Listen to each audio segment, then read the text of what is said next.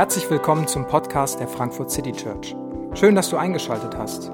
Wir wünschen dir viele inspirierende Momente beim Hören der Predigt.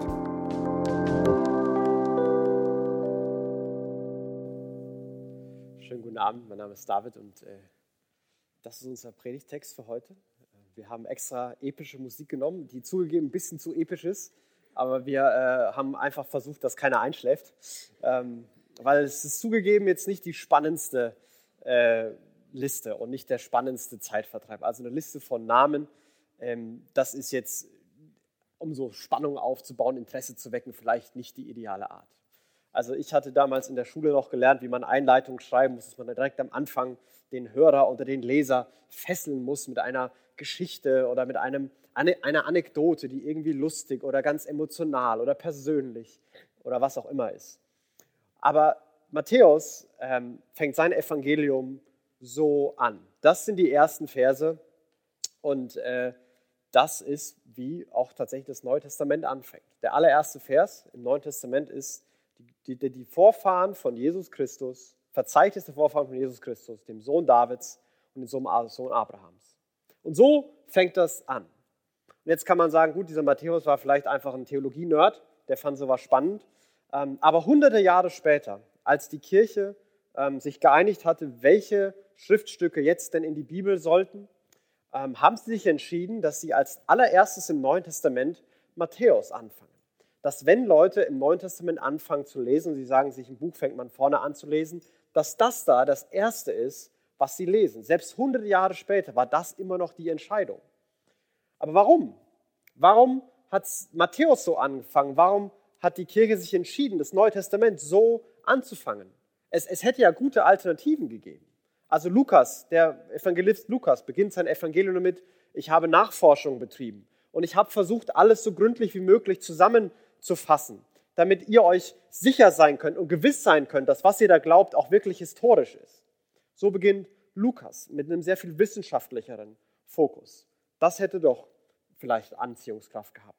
Oder man hätte Johannes nehmen können, der eine Mischung aus theologisch-philosophischen und lyrischen Brillanz in seinem Johannesprolog, in seinem ersten Kapitel zusammenbringt. Am Anfang war das Wort und das Wort war bei Gott und das Wort war Gott. Und, und, er, und er beginnt diese, diese Geschichte zu machen, wo von Anfang an irgendwie ist es spannend, es ist schön und es ist direkt klar, worum es geht. Aber alle haben sich entschieden, man fängt so an. Wir fangen an mit Verzeichnis der Familiennamen von Jesus Christus, Sohn Abrahams und Sohn Davids. Aber warum? Und ich glaube, eine Begründung ist, dass so, so fängst du nur was an. Das Ding macht nur Sinn, wenn du weißt, wer die Leute sind. Also das macht nur Sinn, wenn man ein paar Geschichten zu den Leuten kennt. Das macht Sinn, wenn man mitten irgendwie in dieser Welt lebt, wenn man die Geschichte kennt, wenn man weiß, wer diese Leute sind. Und es ist eine Art zu sagen, hey, wenn du nicht weißt, wer das alles ist, da vorne gibt es noch einen ganzen Block in dem Buch, einfach mal vorne anfangen und nicht in der Mitte nicht einfach ohne Kontext im Neuen Testament anfangen, sondern da gibt es noch was davor. Da gibt es eine ganze Geschichte, die da hinführt. Und das ganze, der ganze christliche Glauben, Christentum in sich, ist, ist nicht wirklich ein, ein System. Christentum ist eine Geschichte. Es ist die Geschichte Gottes mit der Welt. Im Zentrum von christlichem Glauben steht eine, eine gute Nachricht, eine frohe Botschaft, das Evangelium. Da steht nicht eine richtige Antwort.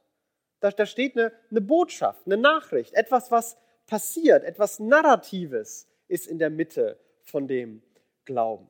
Es ist Gott, der, der, der mit Menschen handelt und die Mehrheit der, der biblischen Erzählungen, äh, der biblischen Texte sind Erzählungen. Es ist eine Geschichte. Es sollte nie ein System werden. Es ist etwas, was einen Anfang hat und was ein Ziel hat, was auf etwas zusteuert.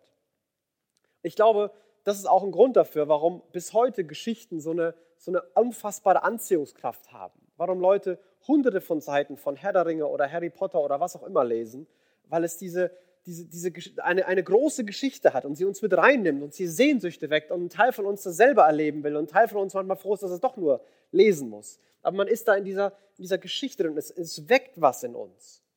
Und ich glaube, es liegt daran, dass die ganze Welt im Endeffekt eine große Geschichte ist, Gottes Geschichte mit der Welt. Und wir sind mittendrin. Und im Zentrum dieser Geschichte, und das ist jetzt die steile Behauptung, die Matthäus machen will und die am Rest seines Evangeliums versucht zu begründen. Im Zentrum dieser Geschichte ist Jesus Christus. Im Zentrum der Geschichte, auf den alles zusteuert und von dem man danach alles ausgeht, ist eine Person und die ist Jesus, der Christus, der Messias, die Retterfigur, der, der Held der ganzen Geschichte, bei dem alles zusammenkommt, ist Jesus. Er wird als dieser Sohn Davids und Sohn Abrahams vorgestellt, die beiden vielleicht größten Figuren in der, in der Geschichte des, des Israel, der Geschichte Israels, in der Geschichte des jüdischen Volkes. Abraham, der, der große Vater, in dem Gott, in Gott begegnet ist. Ich möchte, dass du dich aufmachst und ein Land ziehst, das ich dir zeigen werde. Ich werde dir viele Nachkommen schenken, so viele wie Sand am Meer. Und durch dich soll die ganze Welt gesegnet werden. Durch dich soll die ganze Welt gerechter und schöner und liebevoller und, und ordentlicher werden. Durch dich soll die ganze Welt gesegnet werden. Und da ist David, der, der große König, der, der die Blütezeit Israels zu verantworten hatte und dem versprochen wurde, es wird jemand geben, der, der für immer auf, auf, auf deinem Thron sitzt, der für immer regieren wird und für immer mit, mit Güte und mit Gerechtigkeit in, nach Gottes Sinn und für das Volk regieren wird. Und diese beiden großen Versprechen stehen von Anfang an im Raum und werden von Anfang an auf diesen Jesus projiziert. Er, Jesus steht in dieser Tradition. Und die biblische Geschichte, ähm, um die mal versuchen zusammenzufassen, die beginnt damit, dass Gott die Welt aus seiner Fülle heraus schafft, Gott eine wunderbare Welt. Aus der Fülle heraus schafft er eine Welt, die ihn widerspiegeln soll, die, die schön ist, die herrlich ist, die gerecht ist, die liebevoll ist, die gut ist. Diese Welt schafft Gott. Und er schafft die Menschen, dass sie mit ihm Gemeinschaft haben sollen, mit ihm in diesem Garten, in dem Paradies, im Garten Eden leben sollen.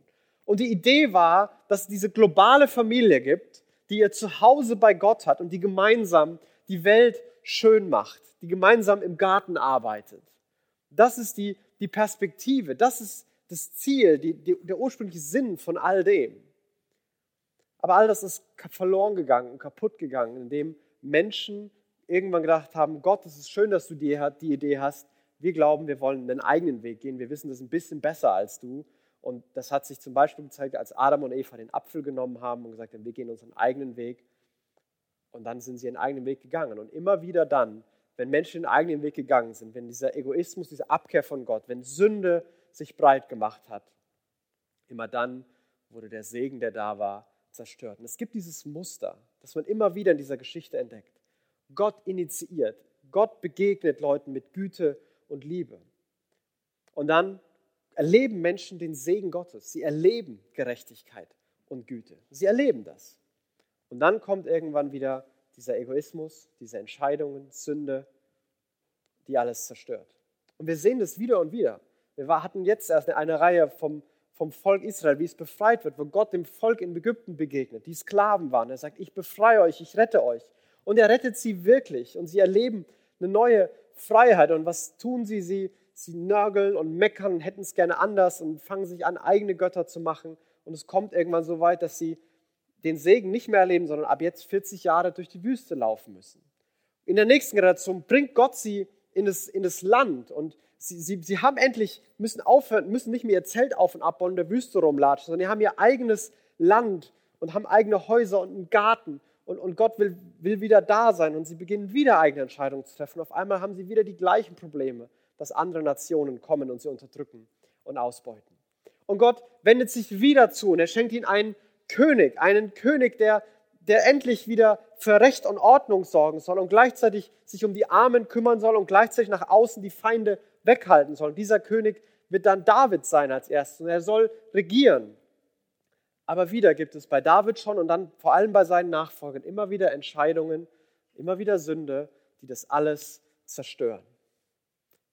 So weit, dass irgendwann das Volk verbannt wird. Und so wie die Verbannung aus dem Garten Eden war, so wird das Volk verbannt aus dem Land.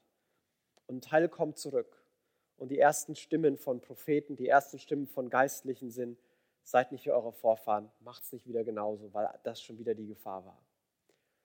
Und dieses Muster wiederholt sich wieder und wieder. Und dieses Muster, in das begibt sich Jesus rein. Er initiiert wieder damit Segen erlebt werden wird. Und die große Frage wird sein, wird Sünde diesmal wieder alles zerstören können? Oder wird diesmal etwas anders? Wird diesmal etwas Neues passieren?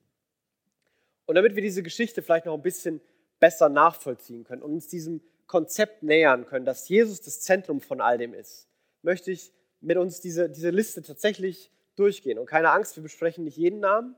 Ähm, aber wenn ihr es gesehen habt vorhin und für die von uns, die aufmerksam mitgelesen haben, ähm, man hat immer mal wieder gemerkt, dass Matthäus seinen Rhythmus unterbricht. Da kommen auf einmal Kommentare, da kommen auf einmal dann Frauen vor oder es werden extra Leute genannt. Also und immer da, wo Matthäus diese, diese Highlights setzt, immer da will ich versuchen anzuhalten und damit wir uns fragen, hey, warum macht Matthäus das? Er hätte ja alles nicht erwähnen müssen, aber er tut's ganz bewusst. Warum hat Matthäus die Geschichte und dieses Stammbaum so gewählt mit diesen Leuten? Und das hier ist jetzt also die Familie von Jesus. Abraham war der Vater Isaaks, Isaak war der Vater Jakobs, Jakobs war der Vater Judas und seiner Brüder. Judah war der Vater von Peres und Serach, ihre Mutter war Tamar. Jesus steht hier in der Linie der, der größten Versprechen Gottes. Abraham, Isaak, Jakob, sie hatten dieses große Versprechen bekommen, dass ihnen, dass durch sie die ganze Welt gesegnet wird und ihre Nachkommen reicher sein werden wie, wie Sterne am Himmel und mehr wie Sand am Meer. Sie haben diese Riesenversprechen bekommen. Judah, der, der, der wichtigste Stammvater von den zwölf Stämmen Israels, der Stamm Judah war nicht in allen Zeiten der mächtigste. Ihm wurde versprochen, du wirst die Vormachtstellung haben. Aus dir werden alle Könige hervorkommen. Du wirst eine ganz entscheidende Figur sein. Es gibt diese Riesenversprechen, in deren Linie Jesus steht. Aber es ist hier nur bei Judah markiert. Aber wenn wir diese Leute durchgehen, dann merken wir, es gibt diese Glaubenshelden, die aber irgendwie gar nicht so heldenhaft oft gehandelt haben. Und diese, diese Geschichte mit, mit Tama, die Matthäus hier wieder rauskramt, ist eine Geschichte, die wahrscheinlich die meisten von uns, wenn die in unserer Familie passiert, nicht sofort erzählen würden. Das würden wir nicht als, als erstes Highlight, würden wir die nicht setzen. Und Tama ist jetzt nicht wirklich ein Vorbild, aber eigentlich geht es um Judah, der noch viel mehr Schwächen hat. Und die Geschichte ist folgende. Judah hatte drei Söhne, drei Jungs. Und der erste hat irgendwann eine Frau geheiratet und diese Frau war eben diese Tama. Und dann ist der erste Sohn gestorben und damals war das Recht, dass wenn der erste stirbt, dass dann die Frau das Recht hat, den zweiten, den nächstjüngeren zu heiraten. Da ging es auch um Versorgung und Schutz und so war die rechtliche Lage. Und dann hat sie den zweiten geheiratet und der zweite ist auch gestorben. Und dann wollte sie den dritten heiraten. Judah hat gesagt, nee, auf keinen Fall bringst du auch noch meinen dritten um. Ähm, den behalte ich, den kriegst du nicht. Und, und Tamar gesagt, das ist unfair, ich habe gar nichts gemacht. Die sind gestorben und jetzt soll ich die, die Böse sein. Das lasse ich nicht auf mir sitzen. Und so gerecht diese Reaktion war, so falsch war ihre Idee, wie sie es lösen wollte.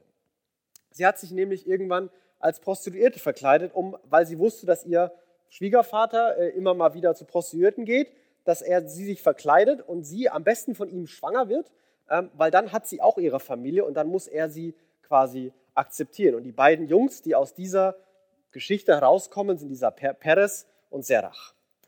Nun, wenn das in deiner Familie passiert, würdest du das mit am Anfang erwähnen? Oder würdest du das eher versuchen, unter den Tisch zu kehren? Wenn das vom großen, einem der großen Stammväter passieren würde, würde man das erwähnen? Wahrscheinlich nicht. Aber die Geschichte, die, die, Jesus, die Gott schreibt, die Geschichte Gottes mit der Welt ist, ist mit Menschen, die echt sind, nicht mit Menschen, die perfekt sind. Mit Menschen so, wie sie sind, nicht so, wie sie sein sollten. Es ist mit, mit ganz normalen, echten Menschen. Und all diese Männer haben, haben Sternstunden, große Sternstunden des Glaubens, wo sie mutig und heldenhaft reagieren. Und sie haben tiefe Tragödien und Schwachen. Abraham, der zweimal seine Frau als seine Schwester ausgibt und sie einem anderen Mann gibt, weil er Angst hat.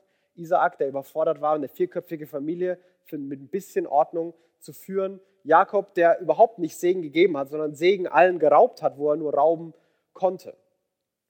Das waren die großen Helden der Geschichte und gleichzeitig sind sie Menschen, die echt sind und die nicht perfekt sind. Und was, was ungewöhnlich ist, dass Matthäus immer wieder Frauen benutzt in diesem Stammbaum. So auch dann ein bisschen später, da sagt er äh, in Vers 5 ist es, Salmon war der Vater von Boas, die Mutter des Boas war Rahab. Boas war der Vater Obeds, Obeds Mutter war Ruth. Obed war der Vater Isais. Also es ist wirklich ungewöhnlich, dass Frauen überhaupt in Stammbäumen vorkommen. Also das, das hatte damals überhaupt niemand überzeugt und niemand interessiert, wer deine Mama war. Also wenn jemand gesagt hat, das ist meine Mutti, die Mutti, ich bin der Sohn von und das ist meine Mutti, dann dachten so, geh nach Hause, das interessiert mich nicht. Will ich nicht hören. Wenn du Stammbäume von großen römischen Kaisern oder, oder Leuten, die versucht haben, Legitimation zu bekommen, von wem sie alles abstemmen und auf welche Gottheit sie zurückführen können, da kommen keine Frauen vor. Und schon gar nicht Frauen wie Tamar oder wahrscheinlich auch nicht wie, wie Ruth und Rahab. Diese beiden Frauen sind, sind eigentlich Heldinnen, die aber eine ganz zweifelhafte Herkunft haben. Rahab war eine Frau, die, sie, war, sie war Prostituierte. Sie hat in dem Land Kanaan einen Tempel gehabt und ihre Aufgabe war es, ähm, mit den Anbetenden Geschlechtsverkehr zu haben, um die äh, Fruchtbarkeit im Land zu fördern. Das war ihr Leben. Und sie hat sich irgendwann entschieden, sich auf die Seite Israels zu stellen, dem Gott Israels zu glauben und ist eine Heldin geworden.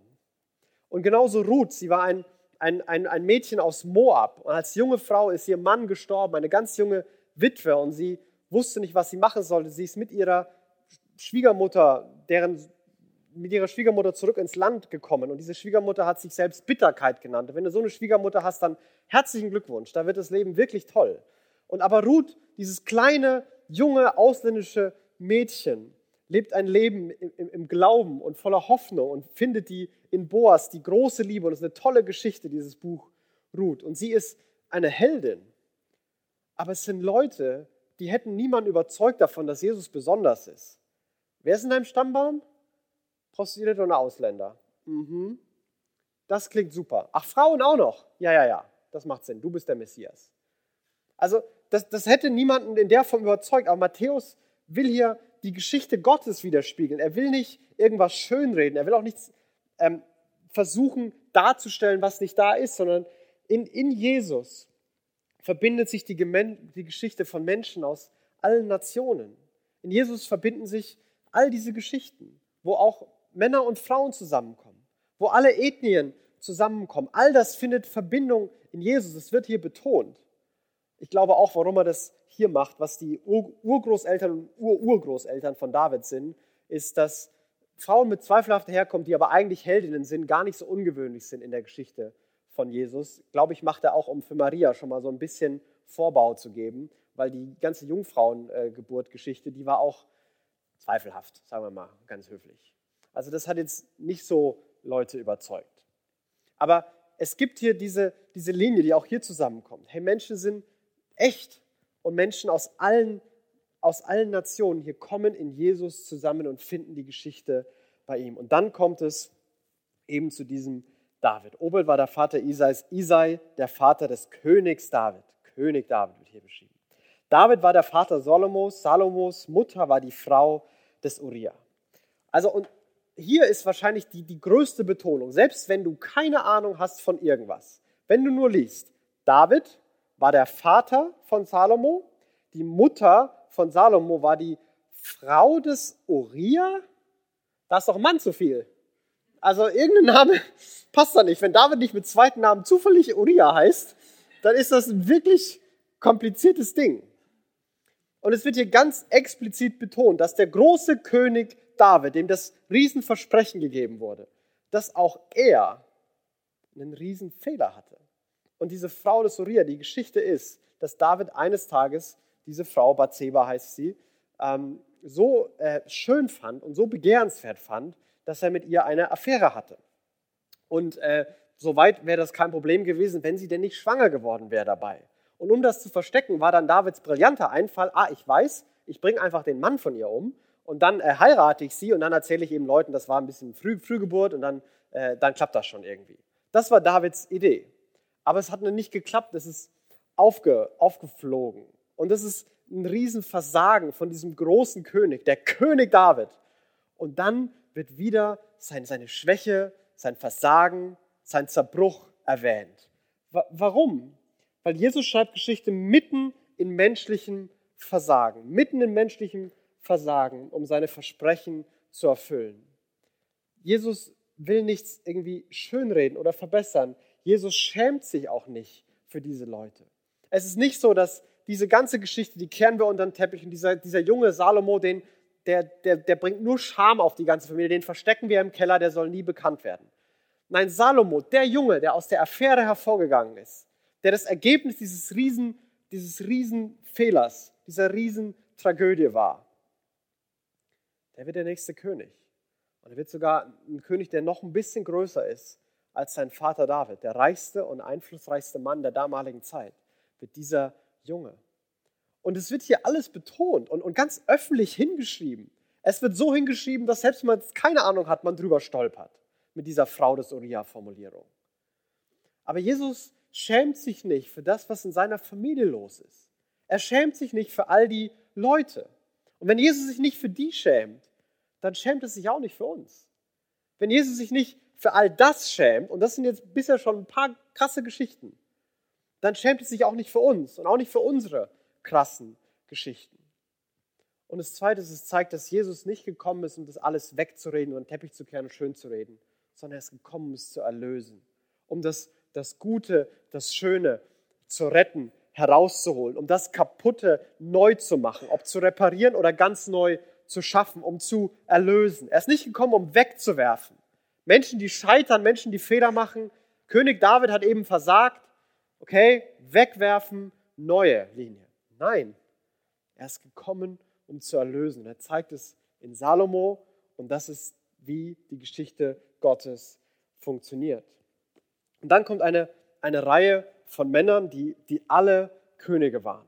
Osia war der Vater von Jotham, Jotham von Ahas, Ahas von Hiskia, Hiskia von Manasse, Manasse von Ammon, Ammon von Joschia, Joschia war der Vater Joachins und seiner Brüder. Damals wurde das Volk nach Babylon in die Verbannung geführt. Diese Liste von Männern, diese Liste von Königen, das waren die Männer, die für die größte Katastrophe in der Geschichte des Volkes verantwortlich waren. Diese Leute haben es geschafft, dass von Salomo und David, die mit die einflussreichsten der damaligen Region waren, zu, wir werden, werden von einem Volk besiegt und die haben uns so besiegt, dass sie uns alle als Sklaven gefangen nehmen und in ein fremdes Land bringen. Wir verlieren unsere Heimat. Wir müssen unser Haus verlassen, unseren Garten verlassen, unsere Familie verlassen und wir kommen als Sklaven in die Fremde. Und die Leute sind dafür verantwortlich. Das war denen ihr Versagen. Manche waren okay, manche waren relativ schlimm. Schlimmste von denen war wahrscheinlich Manasse. Wenn du gerade auf Suche nach Kindernamen bist, Manasse würde ich vielleicht hm, außen vor lassen. Aber diese Leute waren schuld für die größte Katastrophe in der Geschichte des Volkes. Und sie kommen im Stammbaum Jesus vor. Und Jesus stellt sich bewusst in ihre Tradition. Jesus übernimmt Verantwortung für die Fehler, die er nicht selbst begangen hat. Jesus übernimmt Verantwortung für das Scheitern und die Schuld und die Dummheiten, die er selber gar nicht begangen hat. Er übernimmt Verantwortung für das, was vor ihm war. Und er stellt sich in diese Linie. Und dann kommen noch einmal Leute, ähm, die kenne ich nicht.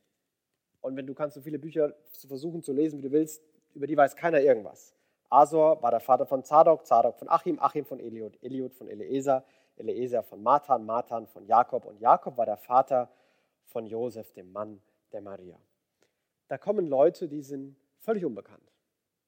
Das waren keine Könige mehr, wahrscheinlich eine, einfache Handwerker, Hirten, Landwirte, ganz einfache Leute. Niemand kennt die, von keiner politischen oder keiner sozialen Bedeutung. Aber diese unbekannten Namen, das ist die Familie von Jesus. Das ist Opa, Uropa, Uropa. Diese Leute, die übersehen wurden, die keiner kannte, für die sich keiner mehr interessiert hat, die sind die Familie von Jesus. Und auch hier ist die Formulierung dann am Ende. Jakob war der Vater von Josef und Josef war der Vater von, ach nee, Josef war der Mann der Maria und sie war die Mutter von Jesus, der auch Christus genannt wird. Auf einmal sind wir bei diesem Kind, bei diesem Mann Jesus, der der Christus, der Messias, der Retter genannt wird. Und der hat noch nicht mal einen Vater. Also das wird hier nicht formuliert. Er ist zwar Sohn Davids und Sohn Abrahams, aber so einen wirklichen Vater hat er anscheinend nicht. Das weiß so genau keiner, wo er herkommt. Aber mitten in allem Unbekannten und mitten in allem Zweifelhaften ist das die Familie für Jesus. Und wirklich jeder ist in der Familie Jesus willkommen. Wirklich jeder hat in dieser großen Geschichte Platz und wirklich für jeden stellt sich Jesus in diese Linie. Für die großen Helden und die großen Versager. Für die echten Menschen, nicht die perfekten, sondern für die, so wie sie sind. Für Menschen aus allen Schichten, für Menschen aus allen Völkern, für Männer und Frauen. Für Menschen, die Fehler hatten, übernimmt er Verantwortung. Für Menschen, die keiner kennt, die macht er zu seiner Familie. Und alles läuft in diesem Jesus zusammen. Und Matthäus will das noch einmal kommentieren, ganz am Ende von diesem Stammbaum. Insgesamt sind es also von Abraham bis David 14 Generationen. Von David bis zur Verbannung nach Babylon wieder 14 Generationen. Und von der Verbannung nach Babylon bis zu Christus noch einmal 14 Generationen. Matthäus macht hier diese, diese Dreigliederung auf. Von, von Abraham bis David, von David bis zur Verbannung und von Verbannung bis Christus. Und es sind jeweils 14 Generationen, weil ähm, Matthäus das eher zusammenstellt. Also wenn man andere Stammbäume liest, es gibt da bewusst Lücken. Also alles, was Matthäus geschrieben hat bisher, war Absicht. Das war kein Fehler, das musste er nicht schreiben. Das hat er so schreiben wollen. Ähm, wenn du mich fragst, warum 14, was das bedeutet, mein Eindruck ist, dass alle schlauen Theologen der Welt raten, was das heißt. Äh, ich habe keine Ahnung und ich äh, werde nicht mitraten. Wenn du die Lösung hast, kannst du mir gerne verraten. Ich weiß es nicht. Aber es, diese Dreiteilung ist auch, glaube ich, das Entscheidende. Und diese erste Phase von Abraham bis David ist eine Phase, in der alle Versprechen Gottes wahr werden. Wo von einem Nomadenmann auf einmal ein Riesenvolk geworden ist, das ein eigenes Land hat, mit einem eigenen König. Und es war ein langer Weg mit Auf und Absehen, aber Gott hat seine Versprechen gehalten. Und Jesus ist gekommen, um Versprechen zu halten. Er ist gekommen, um Versprechen Gottes zu halten dass Gott wieder initiiert, Gott wieder Segen erlebbar machen will. Jesus ist gekommen, um Versprechen zu halten. Und all diese Versprechen an Abraham, an Isaac, an Jakob, an Judah, an das ganze Volk, an David, all diese Versprechen finden, finden ihr gemeinsames Zentrum in Christus. Sie, sie, sie laufen parallel, aber irgendwann kommen sie alle zusammen in diesem einen Jesus, der all das in sich erfüllt und trägt. Und es gibt diese zweite Periode von David bis zum Exil, da wo alles bergab ging, da wo Gescheitern war, da wo ein Fehler zum anderen, eine Sünde, ein Gott, wir brauchen nicht zum anderen gekommen ist. Und mitten da rein kommt auch Jesus, um Verantwortung für Sünde zu übernehmen. Aber Jesus ist gekommen, um diese, diese Geschichte, dieses Muster, um endlich genau den heldenhaften Akt zu tun, die entscheidende Schlacht zu schlagen, die für immer alles verändern wird. Jesus ist Ausdruck von Gottes Liebe, der auf die Welt kommt. In Jesus soll die ganze Welt gesegnet werden. In Jesus laufen alle Versprechen zusammen. Alles, was schief geht, verlangt nach endlich jemand, der es richtig macht. Und alles, was gut ist, verlangt noch nach noch viel mehr Gutem. Und beides kommt in Jesus zusammen. Und in Jesus soll die ganze Welt mit Gottes Segen bereichert werden. Durch Jesus soll die ganze Welt gerechter, schöner, gütiger werden. Und all das kann Sünde wieder zerstören. Und all das scheint durch Sünde wieder zerstört zu werden. Denn wieder ist diese, endlich diese Figur da, dieser Jesus. Und was machen alle Menschen um ihn herum? Sie lehnen ihn ab und verlassen ihn. Die Jünger laufen weg, die, das Volk Israel schreit, kreuzige ihn und die geistlichen Leiter verurteilen und verleumden ihn wirklich. Und er wird am Kreuz hingerichtet. Er, er wird umgebracht. Und wieder ist die Frage, hat Sünde jetzt wieder gewonnen? War es das? Ist dieses Muster wirklich unumgänglich, dass am Ende immer alles kaputt geht? Aber drei Tage später steht Jesus von den Toten auf. Drei Tage später macht Jesus klar, ab jetzt ist alles anders. Sünde hat nicht mich zerstört, ich habe die Sünde zerstört. Und auch wenn die ganze Welt gegen mich war und die ganzen Menschen mich ablehnen, ist doch mein Triumph größer. Und ich bin in der Lage, das zu zerstören und kaputt zu machen und zu retten und zu erlösen. Und ich bin hier. Jesus ist gekommen, um alle nach Hause zu Gott zu bringen. Vom, vom Exil, von der Verbannung, vom Leben in der Fremde, vom Rastlosen, Einsamen, hin zu Christus, hin nach Hause, hin zu Gott. er ist gekommen, um uns wieder dahin zu bringen, um uns wieder in diese Geschichte reinzuholen. Aber diesmal unter neuen Voraussetzungen, weil er Sünde zerstört hat und er ab jetzt als Sohn Abrahams und Sohn Davids Segen und Güte in die Welt bringt, als der, der regiert, als König und Segen für die Welt bringt. Wenn wir an, ich weiß nicht, wie es euch mit der, mit der Weihnachtszeit geht. Ich weiß, für mich ist es manchmal eine Zeit von äh, Hektik und To-Dos, die abgehakt werden muss. Vielleicht oder vielleicht nicht, habe ich gestern noch panisch einen Adventskalender fertig gemacht. Und es gibt all diese To-Dos und man rennt. Man rennt von einer Weihnachtsfeier zur nächsten, von einer Abgabe zur nächsten. Die Dinge müssen fertig werden. Es ist auch eine Zeit, wo ganz viel an Sehnsucht hochkommt und ganz viel auch an Verletzungen hochkommt. Gerade mit Familie, wie alles war, wie es vielleicht dieses Jahr wieder wird und noch viel mehr, wie man es vielleicht gerne hätte, was man sich wünschen würde. Manches davon ist vielleicht greifbar, manches davon ist vielleicht unendlich weit weg. Aber mitten in diese, in diese Zeit, mitten in diese Weihnachtszeit, soll dieser, dieser Start von Matthäus, dieses, dieser Fokus auf Jesus uns nicht in noch mehr auf die To-Do-Liste schreiben, nicht noch mehr stressen, nicht noch mehr unerfüllte Sehnsucht wecken, sondern ich hoffe, dass es uns ein Stück entspannen kann, ein Stück ermutigen kann und ich hoffe auch, dass es uns ein Stück wirklich ins Staunen bringen kann. Dass so eine Besinnung, so ein, so ein Staunen über, über wer Gott ist, anfangen kann und unser Leben passiert dass es uns entspannen kann. Denn ganz egal, wie unsere Familie aussieht, ganz egal, wie unsere Leben aussehen, ganz egal, wie unsere Leben gerade sind, ganz egal, wo wir herkommen, Mann oder Frau oder aus welchem Land auch immer, wir sind eingeladen hinein in die Geschichte von Jesus. Wir sind eingeladen. Wir dürfen dabei sein. Wir müssen es nicht erst beweisen. Bei Fehlern werden wir nicht weggeworfen. Wir sind dabei und Jesus schämt sich nicht. Ich muss nicht mehr mein, mein eigenes Ding irgendwie leben, sondern ich darf mich in diese Geschichte einklinken. Ich muss nicht mehr mein kleines eigenes Ding versuchen, meine eigene Geschichte schreiben. Ich darf mich an die Geschichte Gottes mit hineinhängen. Und ich hoffe, dass uns das ermutigt. Denn, denn wir wissen, wo die Geschichte lang geht. Wir wissen, was passiert. Jesus ist gekommen, um die Heimat bei Gott wiederherzustellen, um die Welt gerechter und schöner zu machen, um sie zu erlösen.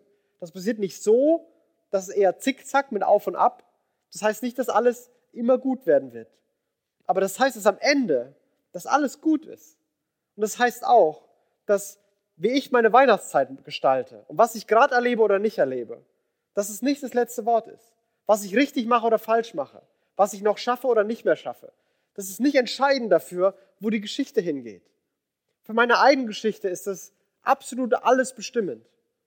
Für die Geschichte Gottes ist es nicht. Ich darf mich einklinken und ich darf hoffnungsvoll und mutig da mitlaufen, mit Jesus mitlaufen. Und ich hoffe, dass es uns ins Staunen bringt. Was für eine Geschichte. Dass die ganze Welt, dass so, dass so viel so bewusst scheint, dass es so wenige Zufälle zu scheinen gibt dass all diese Menschen über Hunderte und Tausende von Jahren, dass sich alles irgendwie wundersam zusammenpuzzelt, bis alle Themen, alle Sehnsüchte, alle Versprechen, alle Linien sich in Jesus finden. Und wie bis heute Jesus in alle Welt getragen wird, wie alle Welt von ihm erhört und Hunderte und Tausende von Menschen und Generationen, Milliarden von Menschen jetzt in seiner Linie, in seiner Geschichte stehen und es hat diesen einen Fokuspunkt in Jesus, der gekommen ist, um der Messias zu sein, um die Geschichte zu erfüllen, um zentral in allem zu stehen. Gekommen mit der guten Nachricht, dass Gott seine Geschichte ans Ziel bringt, dass er uns erlösen will und einlädt, bei uns dabei zu sein. Und wir wollen gleich singen und wir wollen auch gleich Abendmahl feiern. Und wie wir Abendmahl feiern, ist, dass wir uns an Brot und Wein erinnern. Wir erinnern uns daran, dass Jesus, dass sein Leib, sein Leib, der durch Brot symbolisiert wurde, dass der am Kreuz gebrochen wurde. Und was wie eine Niederlage aussah, eigentlich sein Triumph war. Dass er die Verantwortung für alle Schuld und Fehler und Sünde übernommen hat, dass er sich öffentlich für uns hingibt, um zu sagen, ich, ich weiß, wer du bist und ich schäme mich nicht. Ich bin bereit, alles zu tun. Er ist Mensch geworden, damit er überhaupt einen Leib bekommt, der an einem Kreuz zerbrochen werden kann. Und er ist Mensch geworden, überhaupt ein Blut zu haben, das vergossen werden kann, das durch den Wein symbolisiert wird. Dass sein Blut vergossen wurde, um einen neuen Bund zu schließen. Mit jedem. Um jeden einzuladen in diese Geschichte. Um uns einzuladen, nicht als Mitglieder, sondern als Söhne und Töchter Gottes, die in dieser globalen Familie bei Gott ihr Zuhause und ihre Heimat finden und die für immer bei seiner Geschichte dabei sind. All das hat Jesus getan. An all das erinnern wir uns. All das kommt auf uns in der Weihnachtszeit zu. Aber Jesus ist die eine, die zentrale Figur von der ganzen Weltgeschichte. Und bis heute ist unsere Zeitrechnung in Vor- und Nach Christus geteilt, weil Jesus und seine Geburt das Zentrum von allem ist möchte ein Gebet sprechen. Die Helfer können gerne nach vorne kommen, der Band schon austeilen. Himmlischer Vater, ich danke dir, dass du deinen Sohn Jesus auf die Welt gesandt hast. Ich danke dir, dass du ähm, eine Geschichte mit dieser Welt hast, dass wir Teil dieses riesigen, dieser riesigen Geschichte sind. Und du willst uns einladen. Du willst jeden von uns einladen, dabei zu sein. Du siehst die von uns, die, die sich nicht sicher sind, ob Menschen wie wir dabei sein dürfen. Ob Menschen mit unserer Vergangenheit, mit unserer Familie, in dem Zustand, den wir jetzt sind, ob wir dabei sein dürfen. Aber du willst die Menschen so, wie sie sind. Du willst uns so, wie wir sind. Du arbeitest nicht mit perfekten Menschen. Du siehst die von uns, die sich vielleicht manchmal aus all dem ausgegrenzt fühlen, die sich fremd fühlen, die nicht wissen, ob sie dazugehören. Aber Jesus, du nimmst alle Fremden, alle Unbekannten auf. Und ja, wir gehören alle dazu. Du, du übernimmst die Verantwortung für uns und lädst uns ein, dass wir ab jetzt dein Leben leben, deine Geschichte mit dir weiterschreiben. Danke, dass du jedem von uns diese Möglichkeit bittest, gibst. Wir beten, dass uns das hoffnungsvoll macht, mutig macht, wenn wir nach vorne gehen. Und wir bitten, dass mitten in der vielleicht verrückten Weihnachtszeit immer mal wieder ein bisschen Besinnung da sein kann ein bisschen staunen darüber, wer du bist, was du getan hast und dass in dir sich wirklich alles erfüllt, Jesus, und du das Zentrum der ganzen Welt und das Zentrum unserer Leben sein willst. Danke, dass du gekommen bist und danke, dass wir es sehen dürfen und erleben dürfen. Und wir beten, dass du jetzt jedem hier nochmal persönlich begegnest und uns zusprichst, genau das, was jeder, was jeder hier genau hören muss. Danke, Jesus, dass du auch jetzt hier mitten unter uns bist. Amen. Wir hoffen, die Predigt hat dich inspiriert. Wenn du uns kennenlernen möchtest, dann schau einfach mal auf unsere Homepage www.frankfurtcitychurch.de oder besuche uns in unseren Gottesdiensten. Bis dann!